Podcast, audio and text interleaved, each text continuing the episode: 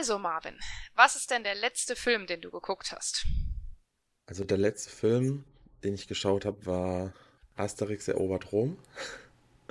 den, den, den habe ich mir letzte mit Rebecca einfach einen gemütlichen Abend nochmal angeschaut und es war teilweise schon noch wieder sehr witzig. Also ich meine, ich habe den früher gerne geguckt als Kind und ich habe ihn jetzt nochmal gern geguckt. Und bei manchen Stellen muss ich auch wieder richtig arg lachen.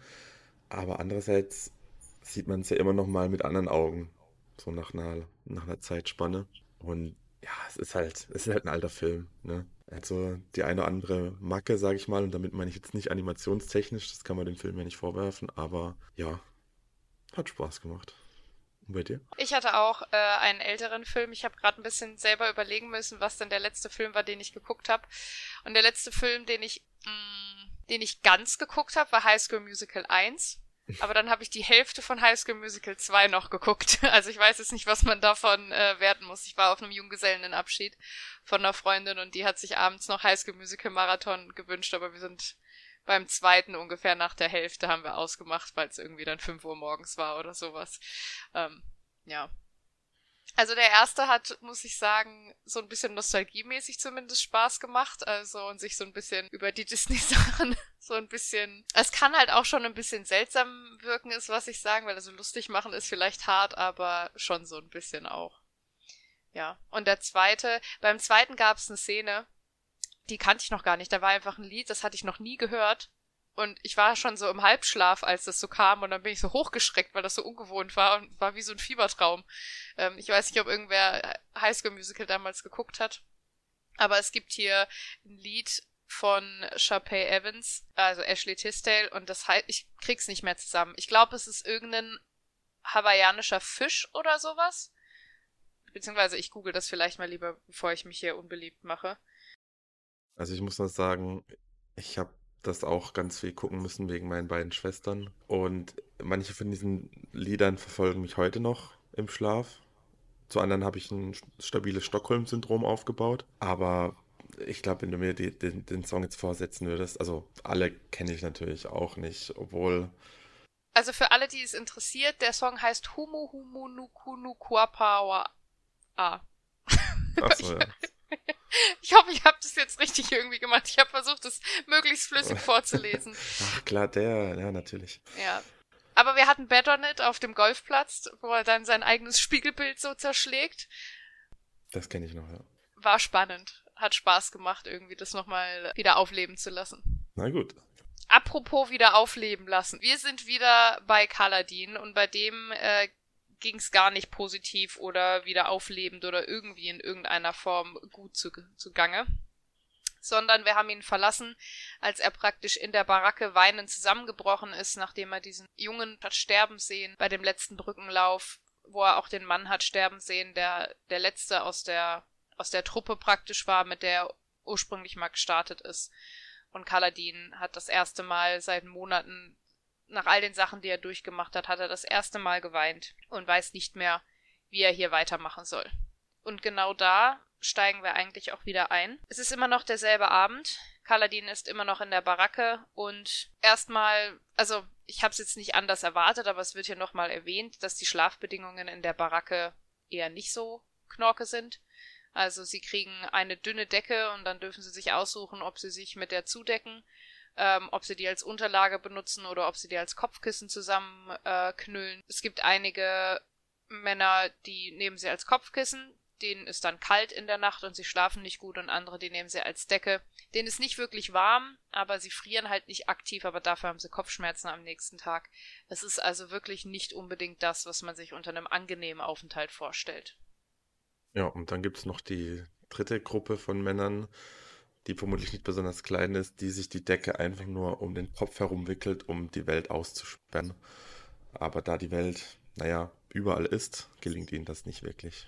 Wir haben noch, auch vielleicht kurz noch zur Einordnung, äh, es war Großsturm gerade, als wir Kaladin verlassen haben und der tobt auch immer noch, allerdings sind es nur noch die Reste des Großsturms, also nur noch so ein bisschen heftiger Regen, würde ich sagen, aber nicht mehr so gefährlich, dass man durch die Gegend gewirbelt wird oder, oder so und Kaladin entschließt, sich nach draußen zu begeben. Er steht auf, er möchte die Baracke verlassen. Ich glaube, das kann man so ein bisschen vergleichen mit einem normalen Sturm in unserer Welt. Also es regnet ziemlich heftig. Wahrscheinlich, wahrscheinlich würde kein normaler Mensch unter diesen Bedingungen rausgehen, aber es ist halt überlebbar. Es ist nur sehr unangenehm. Draußen macht sich Kaladin ein bisschen auf den Weg über das Plateau und wird dabei von Gatz, dem Brückenführer bzw. dem Verwalter von Brücke 4, gesehen und der fragt ihn, ob er einen Spaziergang macht, spricht ihn immer noch so ein bisschen spöttisch mit dem Namen eurer Herrschaft an. Und Kaladin beobachtet, also fragt sich erstmal selber, warum Gatz überhaupt draußen ist, weil wie gesagt, angenehm ist es nicht und er hat wahrscheinlich bessere Schlafbedingungen als die ganzen Brückenmänner und stellt dann fest, dass Gatz praktisch den Sturm nutzt oder genutzt hat, um seine Kugeln wieder aufzuladen, also sich praktisch, ich sag mal vorsichtig, Geld zu verschaffen. Diese Sphären sind ja mit Sturmlicht aufgeladen und es passiert anscheinend, schließe ich jetzt zumindest mal daraus, bei Großstürmen, dass man sie wieder aufladen kann. Das ist nicht ganz ungefährlich. Es kann auch sein, dass die Kugeln einfach alle komplett weggeweht werden, aber Gatz scheint eine Ecke gefunden zu haben bei den Baracken, wo der Wind nicht allzu stark ist, die ein bisschen, ein bisschen mehr geschützt ist, wo er das halt machen kann und seine Kugel nicht verliert dabei. Gatz vermutet erstmal das Schlimmste von Kaladin, fragt ihn, ob er irgendwas gestohlen hat und kündigt ihm an, dass er ihn aufknüpfen werde, wenn er das rausfindet und auch wenn er versucht abzuhauen und so weiter. Er hätte gar keine Chance und Kaladin ist so ein bisschen ja, die Ruhe selbst ist, finde ich, der falsche Ausdruck, aber er bleibt sehr gelassen und kündigt an, dass er zur Ehrenkluft möchte. Und wir hatten die Ehrenkluft ja schon ein, zwei Mal in vorherigen Kapiteln, besonders in dem Kapitel Brücke 4 besprochen, beziehungsweise sie wurde erwähnt. Die Ehrenkluft ist anscheinend der Ort, an dem die Brückenmänner die letzte Entscheidung treffen, die ihnen noch bleibt, nämlich ob sie leben oder sterben wollen. Also praktisch eine Kluft, in der man den Tod wählt, indem man sich dort hinunterstürzt. Guts ist tatsächlich für eine Sekunde ein bisschen vor den Kopf gestoßen, fängt sich aber dann relativ schnell und sagt Kaladin nur, er soll seine Schuhe und seine Weste da lassen, die können andere noch brauchen, und er hat keine Lust nach unten in die Kluft zu gehen und das oder jemanden zu schicken, das Zeug wieder einzusammeln. Ja, also Kaladins Verhalten in der Situation würde ich, glaube ich, bestenfalls als apathisch bezeichnen. Das ist auch genau das, was Kaladin macht. Er wehrt sich nicht gegen Gatzes Verlangen. Er zieht seine Sandalen aus, er zieht seine Weste aus, bis er nur noch eine dreckige Hose und ein verwahrlostes Hemd hat. Alles Sachen, die er übrigens von Leichen von toten Männern genommen hat, nachdem die bei Brückenläufen gestorben sind, und läuft weiter bis zu dieser Ehrenkluft. Und dort stellt er sich erstmal an den Rand und guckt hin. Also guckt einfach erstmal nur, guckt sich um, lässt den Regen auf sich niederprasseln denkt an den Jungen, den er an diesem Tag hat sterben sehen, der ihn ja offensichtlich auch an seinen kleinen Bruder Tien erinnert hat und versichert sich selber nochmal, dass das hier die richtige Entscheidung ist, weil er das nicht noch einmal durchmachen kann. Also für ihn ist ganz klar der Punkt auch erreicht, auch wenn er die Wochen vorher in diese Routine des Brückenmannes gefallen ist, dieser Junge, der da gestorben ist, scheint nochmal so das letzte Tröpfchen gewesen zu sein, um ihm zu zeigen, er kann das nicht nur einfach ertragen, sondern er muss es hier beenden. Er kommt da nicht weiter und ja, ist sehr, sehr schwierig. Er setzt sich an den Rand der Kluft und findet so ein paar letzte Worte für sich. Er richtet sie an seinen Vater und gibt zu, dass sein Vater recht gehabt hat, dass man einen Sturm nicht stoppen kann, indem man, indem man gegen ihn anbläst dass man keine Männer retten kann, indem man andere tötet und dass alle Chirurgen werden sollten, jeder einzelne. Er denkt noch mal ein bisschen über seine Vergangenheit nach, weil er in der Zukunft natürlich nichts mehr sieht mit der Entscheidung, die er gerade getroffen hat. Denkt an seinen Bruder, denkt an seine Zeit in Amarams Armee und ist bereit, wie die Regentropfen, die um ihn herum fallen, auch diese Kluft hinunterzufallen und das Ganze zu beenden, als wie in letzter Sekunde, also wirklich in dem Moment, wo er den einen Fuß schon über die Kluft gehoben hat, Syl wieder auftaucht. Wir erinnern uns, Syl ist gegangen, weil sie irgendwas finden wollte, weil sie irgendwelche Erinnerungen oder Instinkte, sie war sich selber nicht sicher, finden wollte. Sie hat gesagt, sie versucht wiederzukommen. Sie hat aber auch gesagt, sie kann sich das hier nicht mehr mit ansehen. Und sie kommt jetzt wieder, also sie war auch gar nicht so lang weg. Es ist ja der gleiche Tag, an dem der Junge gestorben ist. Das ist alles irgendwie an dem Tag gewesen. Also sie war jetzt ein paar Stunden maximal weg. Und da habe ich mich kurz ein bisschen gefreut. Hm. Äh, Sil kann als ähm, Sprengsel welcher Art auch immer ähm, anscheinend immer noch ein bisschen ihre Gestalt verändern und kommt erstmal in der Gestalt eines Himmelsaals zurück, der irgendwas Dunkles in seinem Maul trägt. Also irgendwas scheint Syl geholt zu haben, transportiert zu haben. Und was sie tatsächlich holt, ist für Kaladin ja so ein bisschen dunkle oder bittere Ironie. Sie bringt ihm nämlich Schwarzwurz mit. Schwarzwurz war die Pflanze, die Kaladin damals gesammelt hatte, als er noch mit de Flag auf diesem Sklaventransport war und verzweifelt versucht hat, jede Waffe, die er finden konnte, an sich zu nehmen, ist also ein hochpotentes Gift. Sil bringt ihm das allerdings nicht als ein Zeichen, sich doch umzubringen, das was Kaladin ja gerade eh vorhat, sondern Syl scheint so ein bisschen, also hier merkt man auch nochmal, dass Syl sehr, sehr weltfremd ist und ihre Umgebung nicht so wirklich versteht.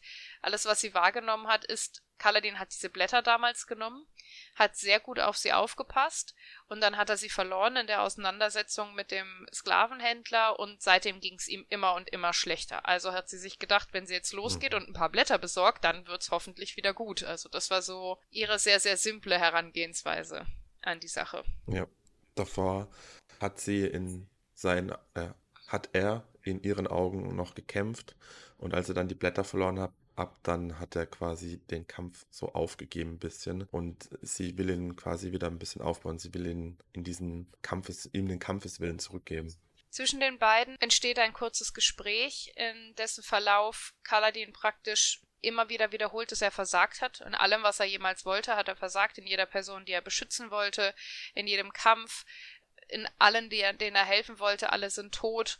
Und auch die Brückenmänner hier, sagt er, die haben auch keine Chance mehr. Also er, selbst wenn das versuchen würde, hier jemanden zu retten, die sind basically schon alle tot. Er hat einfach gar keine Chance. Und Syl benutzt genau das als Ansatzpunkt, dass sie sagt, wenn die eh schon alle verdammt sind, wenn die eh schon alle keine Chance haben, dann kannst du ja auch nicht mehr versagen.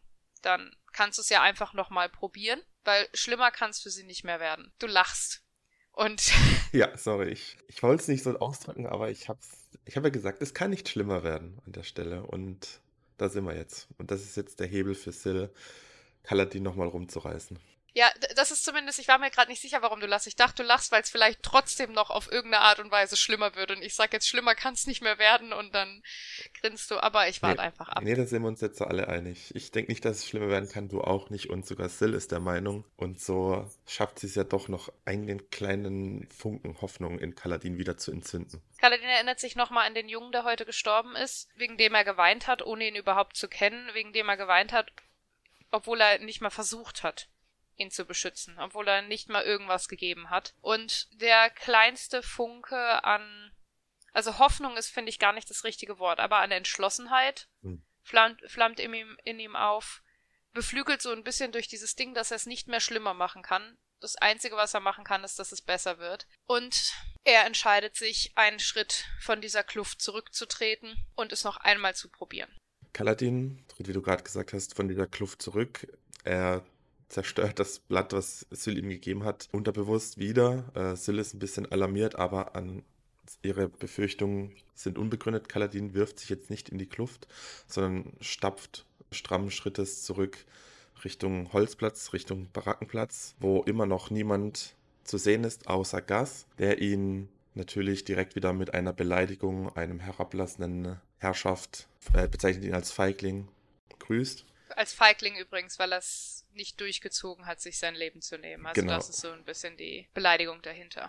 Ja, also, ja, Gas muss man einfach mögen. Ne? Naja, auf jeden Fall, bevor er aber dann quasi ansetzen kann, um Kaladin zu sagen, dass er die Sachen, die er abgelegt hat, nicht von ihm zurückbekommen wird, wird er doch relativ unhöflich von Kaladin gestoppt, indem Kaladin ihn anspringt. Er packt ihm am Hals, er fegt seine Beine mit einem Tritt weg und drückt ihn zu Boden. Und Gas weiß überhaupt nicht, wie ihm geschieht. Kaladin setzt an, ihm mitzuteilen, dass die Welt sich soeben verändert hat. Kaladin ist nämlich wirklich gerade in der Ehrenkluft gestorben. Er ist jetzt nur noch der Rachegeist, der übrig geblieben ist. Und Gas wird ihm Brücke 4 überlassen. Kaladin sagt, Brücke 4 soll mir gehören und du sollst mir nicht in die Quere kommen.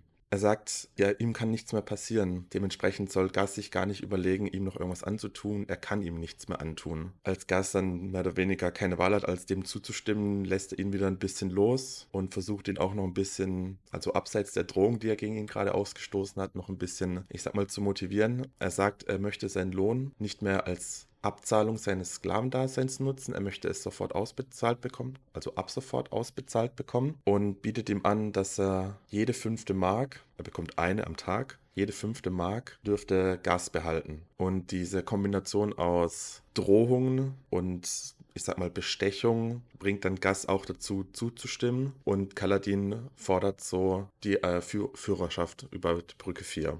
Also Gas wird ihn oder soll ihn am nächsten Tag zum Brückenführer ernennen und ihm ab dann einfach nur aus dem Weg gehen.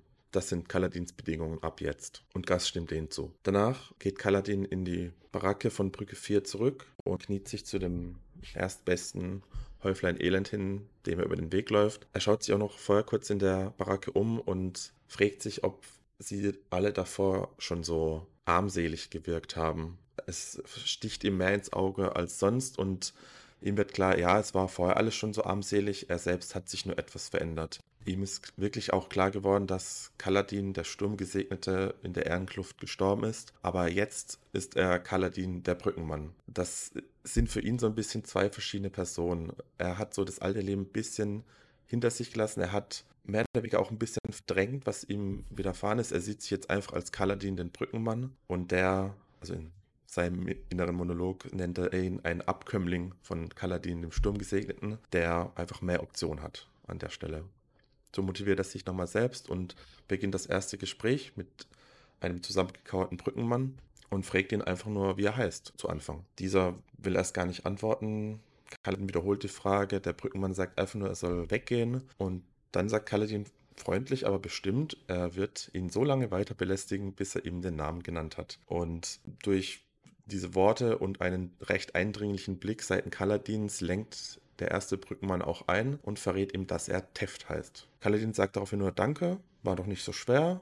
Jetzt entspann dich ein bisschen, morgen wird ein harter Tag. Und Teft fragt, woher Kaladin das denn wissen kann. Und Kaladin sagt einfach nur, naja, wir sind Brückenmänner. Also finde ich auch gut, wir sind Brückenmänner. Jeder Tag ist hart. Und so geht Kaladin quasi von Brückenmann zu Brückenmann und bearbeitet sie alle so lange, bis sie ihm ihre Namen verraten. Nachdem er alle Namen in Erfahrung gebracht hat, setzt er sich in der Baracke hin und murmelt diese Namen vor sich hin, um sie auswendig zu lernen. Und äh, Syl scheint dadurch wieder viel glücklicher geworden zu sein. Also sie freut sich, dass Kaladin wieder ein bisschen Lebenswillen gefunden hat, auch wenn dieser Lebenswille, also aus Kaladins Sicht, Kaladin ist nämlich nicht froh, nicht so wie Syl. Er hüllt sich so ein bisschen in dieses Verantwortungsgefühl ein. Also das ist jetzt quasi seine Bastion gegen seine widrigen Lebensumstände und an denen will er festhalten, so gut er kann. Und damit endet auch dieses letzte Kapitel zum ersten Teil unseres Buches. Heavy Stuff. Mhm. Fangen wir mal an mit den einfachsten Sachen hier.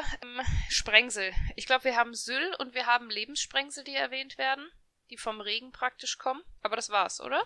Ja, es waren nur die Lebenssprengsel dieses Mal, die ja immer nach einem Großsturm in den Momenten zu sehen sind, wenn die Natur dann anfängt, dieses Regenwasser aufzusaugen. Auch ganz interessant, was wir jetzt nicht erwähnt haben. In einer Szene denkt Kaladin kurz mal drüber nach, dass irgendwelche, ich sag mal, Gelehrten rausgefunden haben, ein großes Primborium drum gemacht, als sie rausgefunden haben, dass Pflanzen besser wachsen, wenn sie mit Sturmwasser, sage ich jetzt mal, gespeist werden, als mit normalem Wasser aus Flüssen oder Seen.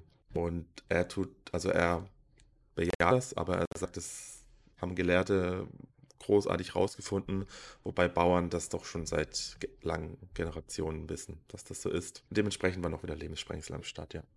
Dann, weiß nicht, was möchtest du zuerst machen, Bewertung oder Lieblingsstellen? Ich bin bei beidem diesmal vorbereitet. Ich weiß bei beidem diesmal schon, was ich will, deshalb ist mir egal. Äh, dann fangen wir an mit deiner Lieblingsstelle. Meine Lieblingsstelle. Meine Lieblingsstelle ist, als er Teft nach seinem Namen fragt.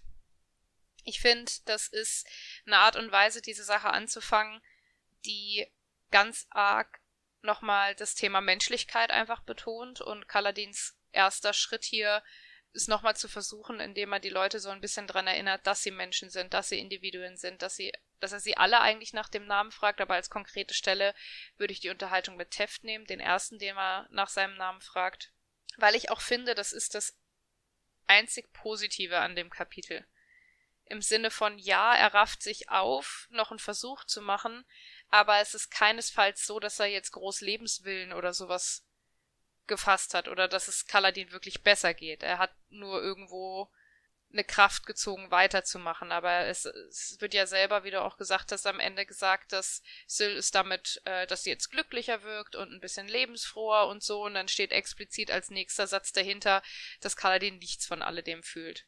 Und ich habe das Gefühl, das Einzige, wo ein bisschen so eine positive Emotion, eine positive Interaktion ist, ist es tatsächlich diese Unterhaltung mit, mit Teft.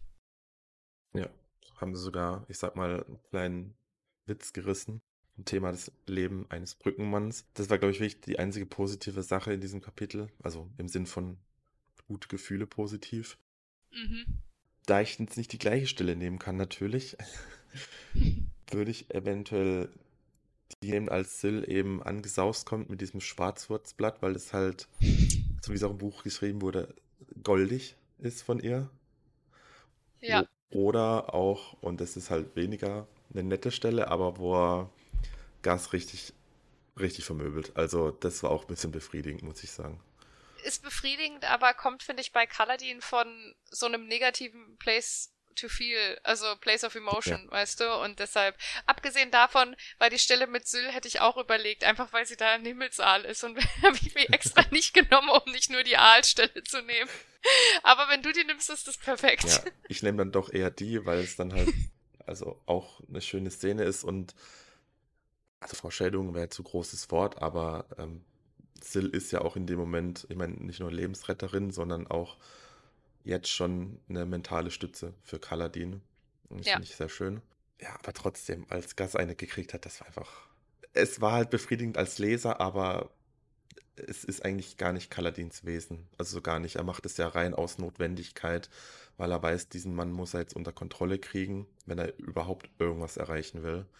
Ist auch ganz arg kalkuliert von ihm, habe ich das Gefühl. Also, dass er beide Mittel, also Zuckerbrot und Peitsche benutzt, einmal ihn richtig bedroht und ihm körperlich und einfach vom Auftreten her dominant gegenüber auftritt oder Dominanz zeigt aber auch, dass er sagt gleichzeitig, okay, ich versuche ihn mir gefügig zu machen, ich gebe ihm ein bisschen von dem wenigen Geld, was ich überhaupt kriege, in der Hoffnung, dass das reicht, um ihn bei der Stange zu halten, weil wer verzweifelt genug ist, seine Kugeln in einem Sturm, in einem Großsturm aufzuladen, der ist wahrscheinlich auch oder hoffentlich auch mit einer Mark alle fünf Tage ähm, ein bisschen zufriedenzustellen, zumindest in Verbindung mit der Androhung von Gewalt. Ja, genau. Okay, dann zur Bewertung.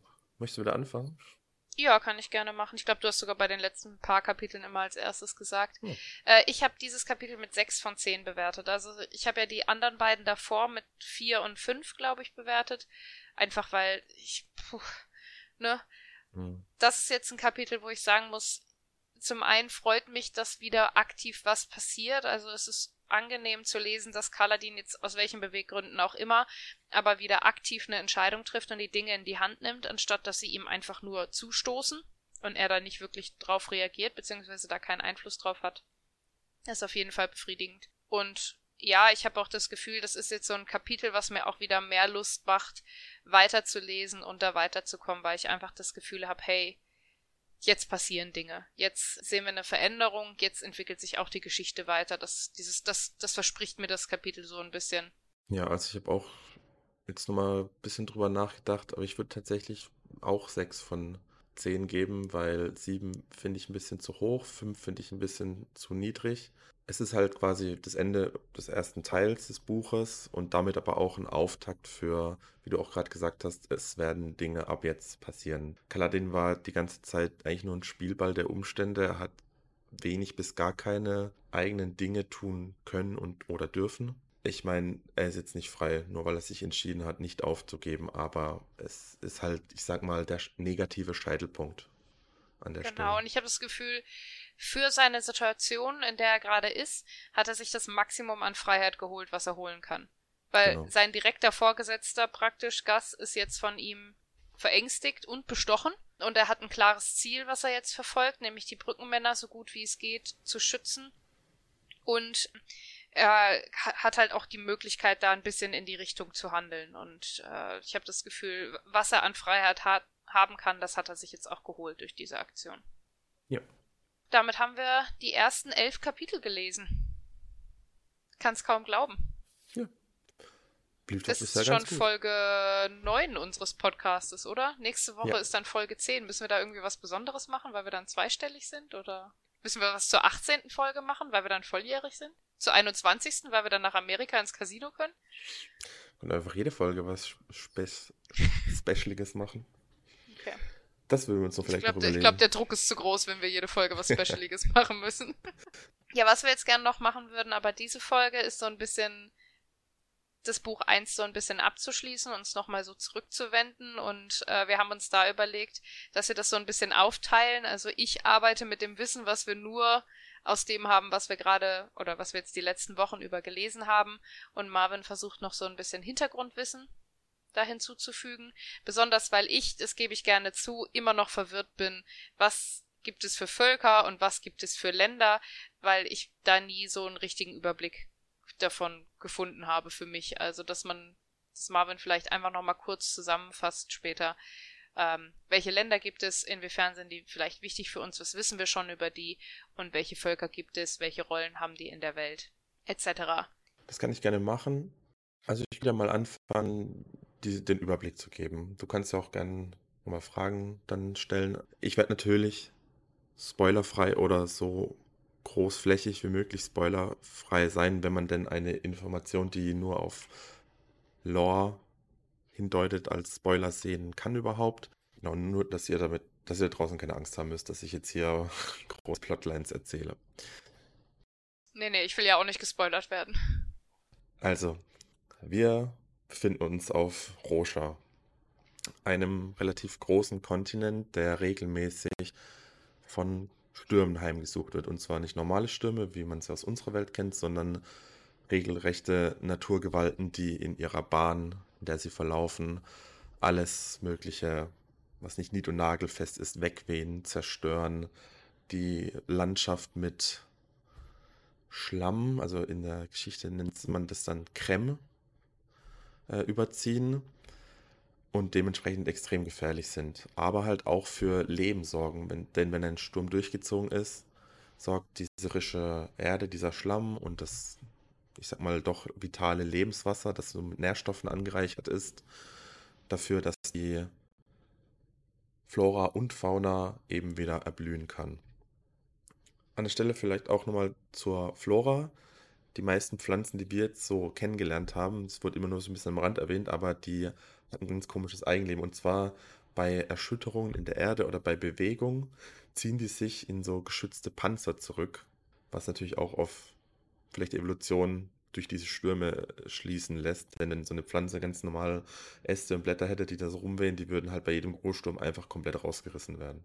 Die Fauna dagegen ist meistens ziemlich, ich sag mal, insektenhaft, schalentierhaft angemutet. Also wir haben schon von Chullen gehört. Das sind so große, kastenförmige Krabbentiere, die als Zuglasttiere verwendet werden, die zwar Genau, die haben wir bei dem, ähm, bei dem Sklaventransport gehabt, Ja. oder? Die haben die Wegen gezogen, die, die Sklaven, also Kaladin und so weiter, Genau, da transportiert zum haben. Beispiel. Und auch kleinere Insekten, so Kremlinge, das sind so eine Mischung aus, naja, wie soll ich sagen, wahrscheinlich Tausendfüßler und Krabbe, so ungefähr in der Richtung sind, sind die, die dann nach jedem, also die in diesen ganzen Felsspalten überleben, die nach jedem Großsturm dann rauskommen, um sich ein bisschen zu ernähren an die- diesen Pflanzen, die dann eben auch ihren Panzer verlassen, um das Wasser aufzunehmen. Und wir haben von diesen komischen Konstrukten, die auf der Ebene eben, wo immer gekämpft wird, um dahin zu kommen, rechtzeitig, um diese komischen Steine zu kriegen. Die sind auch so schalenartige Kon Gebilde. Was genau das ist, wissen wir noch nicht. Aber genauso zur Fauna. Hier und da wird auch nochmal ein Tier erwähnt, zum Beispiel ein Axthund. Das ist eigentlich, naja, nicht wirklich ein Hund, das ist eher wie eine Mischung aus, vom Körper Körperbau, würde ich sagen, so eine Bulldogge und auch irgendeine Art, schalenartigen Tier. Also die haben so ganz sch- scharf geschnittene, nach vorne zugespitzte Köpfe, Augen, aber auch irgendwie Antennen und so insektenartige Füße. Die werden mal erwähnt, auch in Kaladins innerem Monolog, wenn er drüber über sein Bart nachdenkt. Also auch aus dem Kapitel eigentlich gerade, wo er sagt, dass äh, Bärte so sind wie Axthunde. Wenn Jungen klein sind, dann möchten sie beides gern haben, bis sie merken, wie entnervend beides ist. Genau, das wäre es dann so zur Flora und Fauna und den Wettergegebenheiten. Diese Stürme ziehen übers Land. Es gibt keine so richtigen Jahreszeiten. Die sind ein bisschen durcheinander. Also auf einer Woche, wo viel Stürme kommen, kann auch mal irgendwie ein Frühlingswetter kommen. Dann kommen wir mal zu den Ländern und Völkern, die wir bisher kennengelernt haben. Hauptsächlich haben wir die Königreiche oder Länder der Wochenreligion kennengelernt. Die Wochenreligion ist so ein ich sag mal, größtenteils den westlichen Teil von Rosha umspannende Religion, die den Allmächtigen anbetet. Der Allmächtige ist natürlich die Gottfigur, der mithilfe der heiligen Kraft der Verwandlung wohl alles mal erschaffen hat und geschaffen hat. Dieser Gott hat zehn Individuen ausgesandt, um den Menschen Dinge beizubringen. Das sind die zehn Herolde. Und diese Herolde haben dann im Laufe ihrer Zeit, also wir haben ja auch zwei von den Herolden schon kennengelernt. Das waren die zwei Personen aus dem Präludium. Vielleicht kann ich da einfach kurz einsteigen. Wir erinnern uns, im äh, Präludium haben wir auf jeden Fall Karlak kennengelernt, der dort über ein Schlachtfeld gestapft hat und auch für sich festgestellt hat, boah, das ist alles irgendwie ein bisschen schwierig gerade, was hier passiert. Ich habe da nicht mehr so viel Lust drauf und diese Schlacht allerdings überlebt hat und während er über das Schlachtfeld stopft, stapft, praktisch zu einer Art Treffpunkt geht, dort Jesrien begegnet, der ihn instruiert, sein Schwert hier zu lassen und zu sagen, wir hören auf, wir machen jetzt hier nicht mehr weiter. Der ähm, Eid, den sie mal geleistet haben, den können sie aber auch wieder brechen praktisch, beziehungsweise nicht brechen, sie können ihn beenden. Und was sie aber machen, ist praktisch den einen Mann teilen, zurückzulassen, in dem Sinne, der ist bei dieser Schlacht gestorben und wenn sie diesen Eid beenden, wenn ich das richtig verstanden habe damals, dann bleibt man praktisch in der Verdammnis und kann nicht, ich sag mal, wieder zurück unter die Lebenden kommen, um die nächste Schlacht zu schlagen. Also ist laut dem, was, was ich jetzt zumindest weiß, Teilen seit 8000 Jahren in der Verdammnis. Hm, ja. Waren es 8000? Nee, ja. 4.500, sorry. Macht natürlich einen Riesenunterschied. War, naja, fast das Doppelte, aber es war eine, auf jeden Fall eine lange Zeit. Und so nach unserem Wissensstand, ja, dass jetzt dieser eine, der eben in dieser Schlacht gefallen ist, in diese Verdammnis zurückgekehrt ist, aber seine Brüder und Schwestern teilen diese Last im Moment nicht mit ihm. Genau, diese Herolde sind dann über die Jahrtausende so ein bisschen zu, ja, ein bisschen anderen Sagengestalten gewachsen oder haben sich gewandelt. Und diese Zahl, diese zehn Herolde, diese Zahl zehn hat eine ziemlich große Bedeutung eigentlich in, in der Religion. Also es gibt die zehn Devotarien. Jedes Devotarium, sag ich mal, also so eine Art geistlich gelehrte Glaubensrichtung, es halt, sind halt diese zehn Gruppen innerhalb dieser Religion, beschäftigt sich mit einem anderen Thema der Schöpfung, sage ich jetzt mal. Es gibt die zehn Essenzen des Körpers, das wird auch alles nur am Rande mal erwähnt. Ich erwähne es hier nur nochmal, dass man es gehört hat, ist aber im Moment gar nicht so wichtig. diese Religion umfasst nämlich unsere Hauptschauplätze. Zum einen Aletka. Es gibt auch, es dauert auch zehn Herzschläge, um eine Shardblade zu beschwören, oder nicht? Hm, gut aufgepasst. Das war gerade hier. Big Brain Time ist mir wieder eingefallen. Kann nicht daran liegen, dass ich heute nochmal über den Prolog, äh, Prolog geflogen bin, um mich hier vorzubereiten auf diese Zusammenfassung. Also die Zahl 10 ist auf jeden Fall von Bedeutung. Kann ich schon mal so sagen. Genau. Der Wochenglaube ist nämlich das, was unsere Hauptschauplätze, sag ich mal, um, umspannt, beziehungsweise was die alle gemeinsam haben. Zum einen wäre das ja Aletka, da wo die Aleti wohnen, also Dalina, der König Gavila und auch Kaladin natürlich herkommen. Dann hätten wir Karbrand, was eigentlich nur so eine Art Stadtstaat ist, also viel mehr als diese eine Stadt. Die Stadt der Glocken umspannt dieses, ich sag mal, eigene Königreich gar nicht. Und dann noch Jakevet, das ist westlich von Aletka und da, dort in diesen drei Ländern hauptsächlich wird dieser Glaube praktiziert oder gelehrt, sage ich mal. Zu den einzelnen Ländern vielleicht Aletka vorneweg, weil da hauptsächlich die Handlung im Moment spielt. Aletka ist eingeteilt in zehn Hochprinzentümer, die aber alle quasi regiert werden von einem König. Dieser König war König Gavila, der im Prolog von Seth umgebracht wird. Also der König der Elite wurde getötet an diesem Fest, als sie gerade ein Abkommen geschlossen haben mit den Pashendi. Die Pashendi sind ein Volk von normaler humanoider Statur, die allerdings so marmorierte Haut haben. Die sehen ein bisschen anders aus als die Aleti. Aleti zum Beispiel sind sehr hochgewachsene Leute mit leicht gebräunter Haut und überwiegend schwarzen Haaren. Und die, äh, die Pashendi sind Menschen, sag ich mal, mit schwarz, weiß und rot marmorierter Haut. Es gibt auch Parsche, die es überall in Aletka und auch sonst in der zivilisierten Welt, sag ich mal, gibt. Die sehen eigentlich fast genauso aus, bloß ein bisschen kleiner. Und die sind mehr oder weniger geistlos, tun einfach alles, was ihnen gesagt wird, beschweren sich nie, reden aber auch nicht, sind eigentlich wie so automatisierte Sklaven, kann man es fast schon sagen. Ja, da wollte ich auch noch mal, also ich habe das jetzt während den Besprechungen nie so arg erwähnt, weil die Parscher immer als so ein oder die Parschmänner, wie es im Englischen ist, die Parchmen, die sind halt einfach da. Aber irgendwie habe ich das Gefühl, sowas machst du doch nicht rein, ohne das irgendwann mal zu hinterfragen, oder? Also, ich ich will keine Spoiler für ja. Doctor Who oder sowas machen, aber ich habe das Gefühl, also immer wenn du ein ganzes Volk oder eine ganze, ich sag mal ganz vorsichtig, Rasse, Art von Menschen hast, die geistlos sind angeblich, wie Sklaven benutzt werden und nur dafür da sind zu dienen. Da gehen bei mir alle Alarmglocken los, dass da doch irgendwas nicht stimmen kann, dass das doch nochmal irgendwie aufgegriffen werden muss und so, Viva la Revolution und so. naja, also wir haben noch einiges vor uns. Ich sag nur so viel mal dazu, ist nicht unbedingt so, dass alle durch die Bank übertriebene Sklavenhalter sind, die die Pascha mit irgendwelchen Methoden, die wir nicht kennen, so krass unter Kontrolle halten. Es wurden angeblich schon Versuche unternommen, Pascha zum Beispiel irgendwie mit Ausrüstung und Nahrung und so weiter irgendwo auszusetzen, ob sie von alleine quasi leben, aber das tun sie nicht. Hm. Und dementsprechend hat sich das halt über, naja, eine Zeitspanne, die ich jetzt auch nicht benennen kann, so eingebürgert, dass Pascha halt Sklaven sind, die einfach alles machen und man muss sich nicht groß drum kümmern. Warum auch? Weiß ich nicht. Weiß ich nicht, Marvin. Ja. Bin ich nicht also so... wir haben noch jede Menge vor. Ja, okay. wir haben noch jede Menge vor uns. Ich sage jetzt mal nicht mehr dazu. Auf jeden Fall, die gibt's. Und dann gibt es aber auch die Pashendi, die eben schon eine eigene Kultur haben. Und um den Kreis zu schließen, die haben an dem Abend, wo das Fest gefeiert wurde... In unserem Prolog.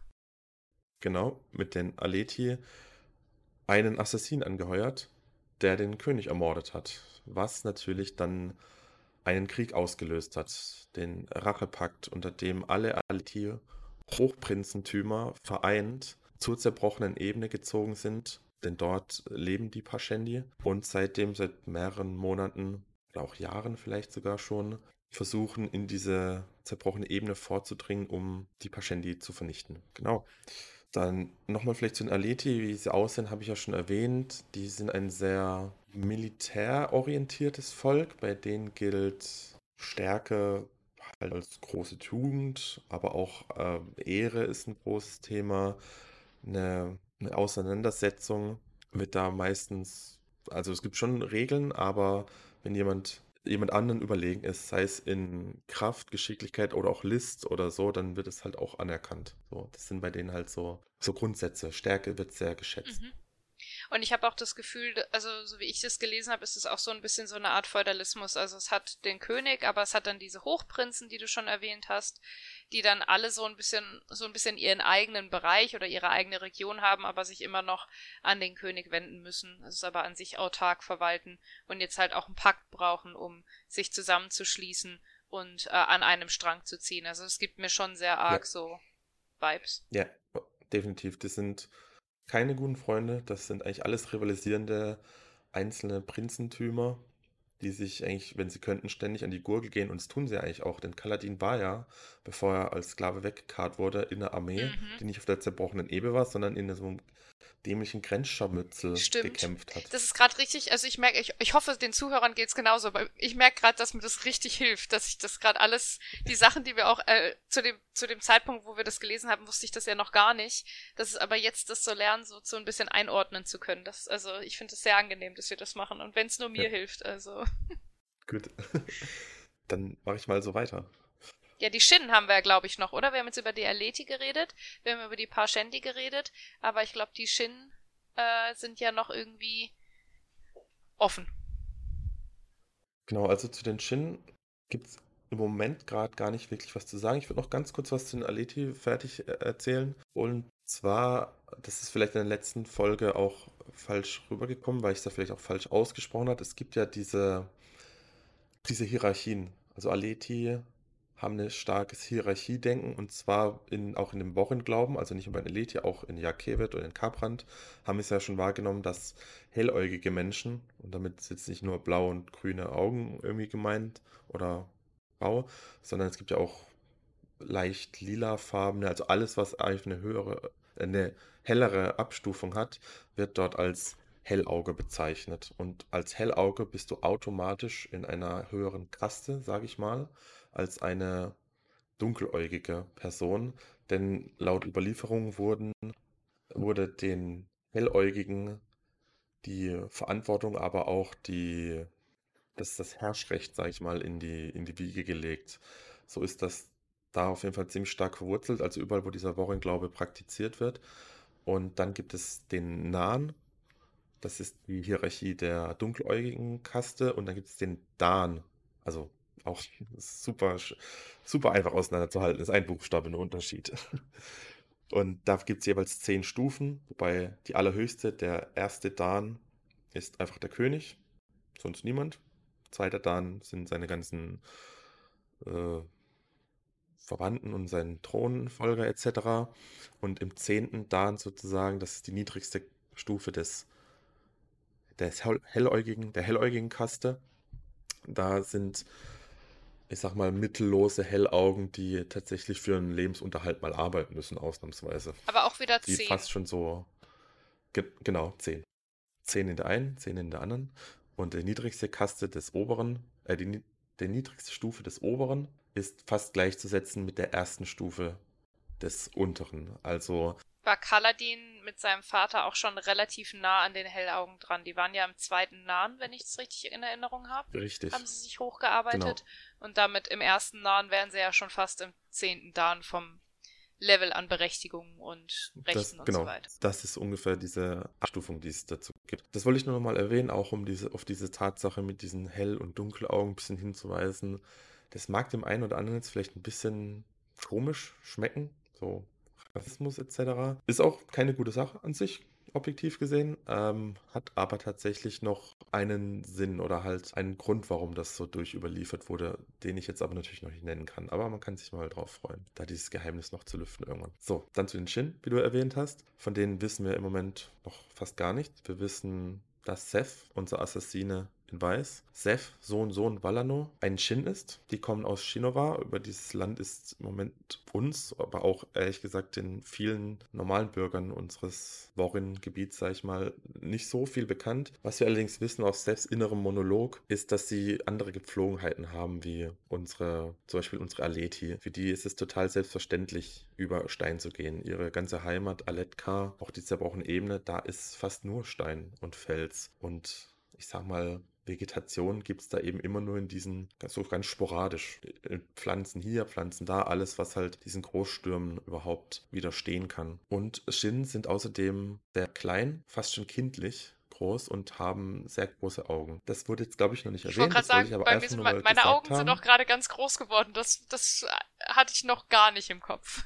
Ja, das, ich wusste, dass das noch nicht gekommen ist, aber das ist jetzt auch kein wow, krasses Geheimnis. Es wird halt auch, äh, das ist ja, die äh, Welt ist schon sehr umfang, jetzt schon sehr umfangreich. Ja. Und der Autor versucht einen nicht komplett zu erschlagen. Das wollte ich jetzt nur schon mal gesagt haben, damit man sich das auch einfach mal vorstellen kann. Ich finde, ein Bild hilft mir immer ziemlich stark, was auseinanderzuhalten. Mhm. Aleti, groß, gebräunt, dunkle Haare, Thailena, äh, zum Beispiel so wie der Sklavenhalter einer war oder auch Jalb, der Matrose einer war. Den langen Augenbrauen haben diese, hatten, haben die. Ne? Genau, haben sie Kringlinge oder langen Augenbrauen, die dann fast schon wie Haupthaar um das Gesicht rumfließen. Die Shin, die dann relativ klein sind und die Pashendi und Pasha mit ihren marmorierten, mit ihrer marmorierten Haut. Genau, mit ihrer bunten, sag ich mal, Haut. Dementsprechend finde ich auch, also ich weiß nicht, ob das noch benutzt wird, aber es macht es ja auch für ein Mitglied eines Volkes sehr, sehr schwierig, sich als ein Mitglied eines anderen Volkes auszugeben, weil sie ja schon optisch klar voneinander zu äh, unterscheiden sind. Also es würde jetzt einem Shin sehr schwer fallen oder einer Person aus Shinova als ein Pascha zum Beispiel aufzutreten.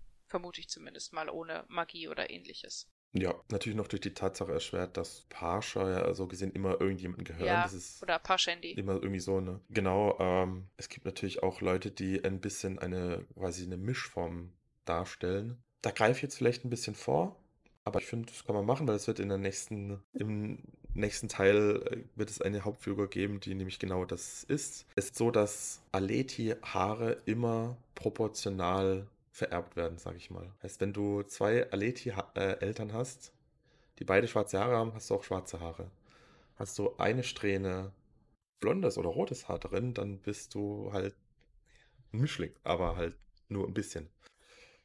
Und das ist eine Tatsache, die ich jetzt vielleicht einfach schon mal so erzählen wollte als kleine Anregung. Das wird noch kommen. Okay. Aber an solchen Sachen, das fand ich am Anfang auch nicht so leicht zu verstehen, aber dann wurde halt oft halt auch jemand direkt identifiziert oder angesprochen. Und äh, wie du es auch gerade gesagt hast, man kann an äußerlichen Merkmalen in der Welt von Rohschar schon ziemlich genau pinpointen, wo jemand herkommt. Also ich finde es, also zum einen natürlich gut zu wissen, dass du sagst, das klärt sich auch alles noch ein bisschen, aber ich muss auch sagen, ich finde es gerade sehr, sehr angenehm, dieses Gespräch mit dir zu führen, äh, weil ich das Gefühl habe, ich Danke. mag so Sachen auch gerne schon im Vorhinein wissen, dass sie mir im Text dann auch auffallen können und nicht erst beim zweiten Lesen, besonders weil wir halt echt viel vor uns noch haben zu lesen. Ja, genau. Dann, haben wir dann alle? Haben wir dann alle Völker, die erwähnt wurden, oder? Ja, über die Veden, also die, die aus Jakir Ah, stimmt, ja, Shalan ist ja eine Vedin, ja. Ja, ich erinnere mich. Ja, gibt es auch nicht so viel zu sagen im Moment, außer dass sie eben auch den Worin-Glauben teilen, dass sie ein sehr frommes Land sind, wie ihre Interaktion mit Bruder Kapsal ja auch gezeigt hat. Und dass sie sonst, ja, also zum aktuellen Zeitpunkt würde ich es an, an der Stelle erstmal belassen. Ja. Was die Veden betrifft zumindest. Und ansonsten vielleicht noch im, im Kontext abschließend. Die Aletis in dem Krieg mit den Pascendi, fast alle befinden sich, also alle Hochprinzen befinden sich mit Folge an der zerbrochenen Ebene. Die zerbrochene Ebene befindet sich südlich von Aletka und Kabran zum Beispiel, wie ich ja gesagt habe, ist, eine, ist ein Stadtstaat, der befindet sich noch, also weiter südöstlich von Aletka, ist aber durch ziemlich großes Gebiet an unbesiedelten Frostgebirge und dann noch Wasser getrennt, sodass es keine unmittelbare, ich sag mal, militärischen Reibereien zwischen den beiden Ländern gibt. Okay. Und Jakewet und Aletka sind auch eigentlich friedlich zueinander eingestellt. Aus Gründen, die ich jetzt aber noch nicht nennen mag. so ist unsere Situation, ja. Ja, und jetzt darf ich so ein bisschen die Sachen machen, die ihr eh schon alle wisst, aber mir war das auch für mich wichtig, nochmal zusammenzufassen, was ist jetzt tatsächlich in Part 1 der Sturmlichtchroniken, dem Weg der Könige passiert. Dieser Part hieß, ähm, nur noch mal kurz zur Erinnerung, der hatte auch einen Namen. Im Englischen war es Above, Above Silence. Äh, Im Deutschen ist es über dem Schweigen. Also das ist der Part, den wir gerade gelesen haben. Elf Kapitel. In diesen elf Kapiteln ist Prälud und Prolog nicht drin. Da haben wir aber ja gerade schon ein bisschen drüber geredet. Äh, das Präludium, in dem Kalak als einer der Herolde gemeinsam mit Jesrien entschließt, diesen Pakt nicht mehr aufrechtzuerhalten und sich in einer Art Rente ist vielleicht das falsche Wort, aber sich auf eine gewisse Art und Weise zur Ruhe zu setzen. Mal gucken, ob die noch, ob die irgendwie unsterblich waren und nochmal auftauchen. Wir werden sehen. Und der Prolog, in dem Seth praktisch diesen Krieg auslöst, in dem er äh, im Auftrag der Pashendi den König Gavila tötet und dabei eine Nachricht für seinen Bruder hinterlässt, seinen Bruder Dalina. Und dann haben wir eigentlich die elf Kapitel über ähm, nur zwei Personen begleitet, nämlich Schalan und Kaladin. Und ich habe mir das auch nochmal zeitlich angeguckt. Also die Strecke, die wir Schalan begleiten, das ist eigentlich nur ein Nachmittag. Das finde ich ganz interessant dafür, dass wir sehr viel von ihr gelesen haben. Aber eigentlich mhm. erfahren wir nur, sind wir nur bei ihr ab dem Moment, wo sie in Kabrand mit dem Schiff ankommt, dann hoch zu der Feste fährt, dort Jasna Kohlen gegenüber vorspricht, abgewiesen wird, nachdem sie das Seelengießen, das sie durchführt, beobachtet und sich dann praktisch durch Entschlossenheit, Dreist, Dreistheit so ein bisschen auch, also Unverschämtheit siegt hier so ein bisschen, es dann doch schafft, bei äh, Jasna unterzukommen als Mündel aufgenommen zu werden, mit dem ultimativen Ziel, den Seelengießer zu stehlen, um ihre Familie am Untergang zu retten, weil ihr Vater mit seinem inzwischen kaputten Seelengießer Unfug getrieben hat, würde ich sagen, Falschgeld gedruckt hat, falsche Marmorvorkommen fabriziert hat und jetzt gestorben ist. Und wenn sie das nicht richtet, ist praktisch die Gefahr, dass sie und ihre Brüder nicht nur alles, was sie haben, verlieren, sondern unter Umständen auch gewisser Gewalt ausgesetzt sind bis hin zum Tod. Ja, ich weiß nicht, ob das vielleicht nicht so ganz rausgekommen ist oder ich das vielleicht auch, weil ich mehr Infos habe, so ein bisschen klarer gesehen habe. Aber diese Angst, die Shalanda hat, die ist ja nicht nur darauf gerichtet, dass ihr Haus dann kein Geld mehr hat und ihre Länder werden gepfändet und sie sind arme Leute, sondern sie sagt ja auch, ihr Vater hat sich mit gewissen Leuten eingelassen. Dieser Seelengießer, die sind ja auch Mhm. so viel wert wie ein ganzes Königreich, sage ich mal. So uralte heilige Relikte, die auch noch solche Dinge, Dinge tun können. Und er hat natürlich irgendwie Wohlstand generiert und politische Machenschaften gehabt, aber er hat ja auch vielen Leuten viele Versprechungen gemacht. Darunter es ist ja auch jetzt ein kaputter Seelengießer und sie fürchtet ja auch um ihr Leib und Leben und das um ihre, das Leben ihrer Brüder. Und es, also es ist nicht nur so, dass die öffentliche Jus- Justiz dann hinter ihr her ist. Da sind noch mehrere, ich sag mal, Leute, die ihr dann ans Leder Ja. wollen, die halt weniger angenehm sind als nur ein Steuerpfänder. Ja. Es wird auf jeden Fall angedeutet im Text, aber nicht so hundertprozentig klar gemacht. Also, dass sie Leuten Geld schulden, die dann auch zu Gewalt greifen, das war klar, also das war mir schon bewusst. Aber es war vielleicht ganz gut, dass du nochmal erwähnt hast, dass es Mhm. halt auch um mehr als Geld gehen könnte und dass da halt wirklich Machenschaften beziehungsweise Mächte mit ihre Finger im Spiel haben, die dann auch vor wenigen Sachen zurückschrecken würden. Die andere Person, die wir begleitet haben bis heute in Kapitel 11 war Kaladin und bei Kaladin haben wir tatsächlich mehrere Punkte in seiner Zeit, wo wir hin und her springen. Ich mache das jetzt einfach mal chronologisch. Das früheste, was wir von Kaladin lernen, ist dieses Kapitel 10, Geschichten über Chirurgen, wo wir ihn als zehnjährigen Jungen erleben, der mit seinem Vater ähm, eine junge, ein junges Mädchen davor bewahrt, ihre gesamte Hand zu verlieren. Sie schaffen es, die Hand bis auf einen einzelnen Finger zu retten und eine Unterhaltung darüber führen, was für Menschen es gibt und eigentlich so ein bisschen, wofür lohnt es sich einzustehen, wofür lohnt es sich zu leben, die mit dem klaren, eigentlich mit der klaren Anweisung des Vaters endet, dass man eigentlich Menschen retten sollte. Und das auch, ich sag mal, kompromisslos im Sinne von, dass man sich nicht auf ein Level begeben sollte, dass man andere tötet, um Menschen zu retten, weil dann hat man ja irgendwen auch nicht gerettet. Der nächste Punkt, den wir beobachten, ist Kaladin äh, in seiner Schlacht, in der ähm, er praktisch Chen, also ein nicht schafft zu beschützen, also eine Schlacht, die er führt, wo er sehr begabt drin ist, allerdings trotzdem irgendwie verliert und gefangen genommen wird. Wir wissen noch nicht genau, was zwischen diesem Zeitpunkt, zwischen dieser Schlacht und den ähm, acht Monate später passiert, wo wir jetzt bei Kaladin sind. Aber irgendwas ist in dieser Armee von Hellherr, Hellherr Amaram passiert, was dafür gesorgt hat, dass Kaladin von seinem Stand im zweiten Nahen in das Sklaventum gekommen ist und dann von Tiflag an die zerbrochenen Ebenen wird, wo er jetzt als Brückenmann arbeitet. Also das sind so die Sachen, die er erlebt. Bei Kaladin also sehr viel Zeit, also selbst wenn man sagt, man klammert die beiden Punkte die so ein bisschen davon abgetrennt sind, ihn als Zehnjähriger und ihn als dieser Schlacht vor acht Monaten aus, vergeht deutlich mehr Zeit als bei Schallan dieser eine Nachmittag. Mhm. Schallan lassen wir jetzt erstmal auch so ein bisschen zurück. Die wird im nächsten, nächsten Teil zumindest keine größere Rolle spielen. Sie ist keine der Hauptakteure des nächsten Buches. Aber Kaladin ist weiterhin einer der Hauptakteure des nächsten Buches, das heißt, da erfahren wir auch, wie es bei ihm weitergeht. Ich denke, bei Schallan könnte es auch daran liegen, dass zumindest jetzt meine Vorstellung davon, da, davon, warum sie vielleicht so ein bisschen ausgeklammert wird, ist, dass ihre erste Zeit in der Lehre vielleicht gar nicht so spannend für uns als Leser ist und dann in einem späteren Teil einfach rückblickend zusammengefasst werden kann. So könnte ich es mir auf jeden Fall vorstellen, dass es passiert. Ja, kann ich jetzt weder bestätigen noch verneinen. Ja, das ist klar. Das ist schon so lange her. Also ich meine, das ist jetzt auch schon Dutzende Bücher her, seit ich das das letzte Mal gelesen Mhm. habe und wo genau in diesem Buch es jetzt weitergeht, also das kann ich jetzt leider nicht pinpointen. Ja. Aber es wird weitergehen, das weiß ich. Ja, damit, ich, ich freue mich richtig. Ich finde es ganz angenehm, dass das doch sehr umfangreiche Buch, also ich weiß, im Deutschen ist es ein bisschen weniger umfangreich, da sind ja ein englisches Buch entspricht ja zwei deutschen Büchern, wenn ich es richtig verstanden habe. Ich finde es aber ganz angenehm, dass dieses doch sehr umfangreiche Buch noch in diese Parts unterteilt ist, dass wir jetzt auch hier einen natürlichen Punkt haben, wo wir auch noch mal ein bisschen Revue passieren lassen können, was ist bisher passiert und uns dann mit der Vorbereitung in den nächsten Part stürzen können.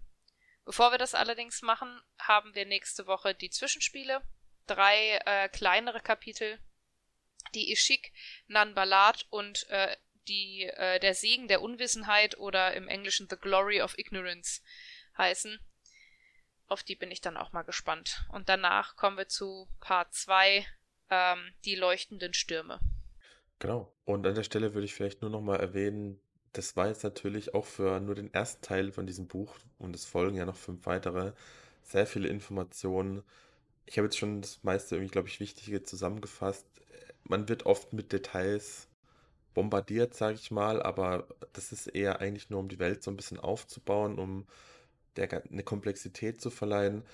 Man muss sich wirklich nicht immer alles merken und wenn mal wirklich was relevant ist, wie zum Beispiel als Scharland dann plötzlich was bezahlen muss, man bekommt auch immer wieder ein bisschen die Informationen, die für die Szene relevant sind. Also falls sich da jemand ein bisschen verunsichert fühlt an der Fülle, mit der man da ein bisschen erschlagen wird, es, es lässt sich immer trotzdem gut lesen. Und ich kann nur sagen, bleibt dran. Ja, ich bleibe auf jeden Fall dran. Wunderbar. Und ich glaube, damit sind wir auch fertig für heute, oder? Also, ja. wir haben jetzt übrigens, also, weiß nicht, ob es die Leute da draußen interessiert, aber wir haben jetzt uns wieder eine Woche Puffer aufgearbeitet. Das heißt, falls wir mal wieder technische Probleme haben, haben wir eine ganze Woche Zeit, es zu fixen, ohne dass es euch auffallen sollte. Ähm, genau. Na gut, toll. Wenn jetzt wieder eine Woche fehlt, dann stehen wir richtig blöd ja, da. Aber dann okay. heißt es einfach, wir waren richtig faul in der Woche, in der wir Zeit hatten, es zu fixen. Naja, gut. Äh, also, ich würde sagen, an der Stelle bis nächste Woche. Genau. Ich plug noch mal ganz kurz unser Instagram-Account. Wie gesagt, kontaktiert uns gerne, wenn ihr irgendwelche Themen habt, äh, die wir am Anfang der Folge kurz ansprechen wollen, irgendwelche Fragen für uns beide, damit vielleicht auch mal wir beide unvorbereitet sind und nicht immer nur der Marvin. Ähm, meldet euch gern bei uns. Wir freuen uns immer von euch zu hören. Bis nächste Woche. Tschüss. Ciao.